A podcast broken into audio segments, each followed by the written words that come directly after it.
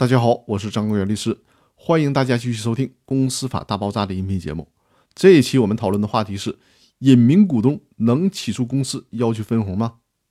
我反复提到过，分红权是股东的一项重要的权利。在现实当中，还有一些属于股权代持的情况。隐名股东他作为股权的实际持有人，分红权当然应该由隐名股东享有。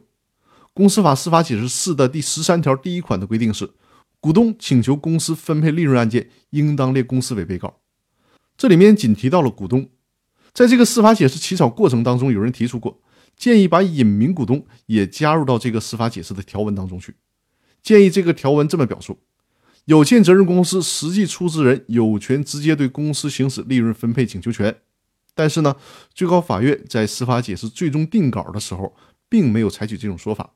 而是非常明确地指出，只有股东才能向公司主张利润分配请求权，因为这是考虑到了隐名股东和显名股东之间的问题是非常复杂的，代持股权的法律关系也十分复杂，而且实际出资人和名义股东之间往往也有着各式各样的合同关系或者是合同约定，所以说法律条文不便于直接做出这种一刀切的规定。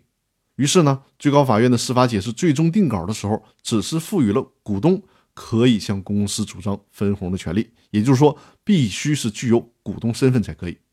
那通常的理解就是在公司登记机关登记的这些股东，才有权利直接提起要求分红的诉讼。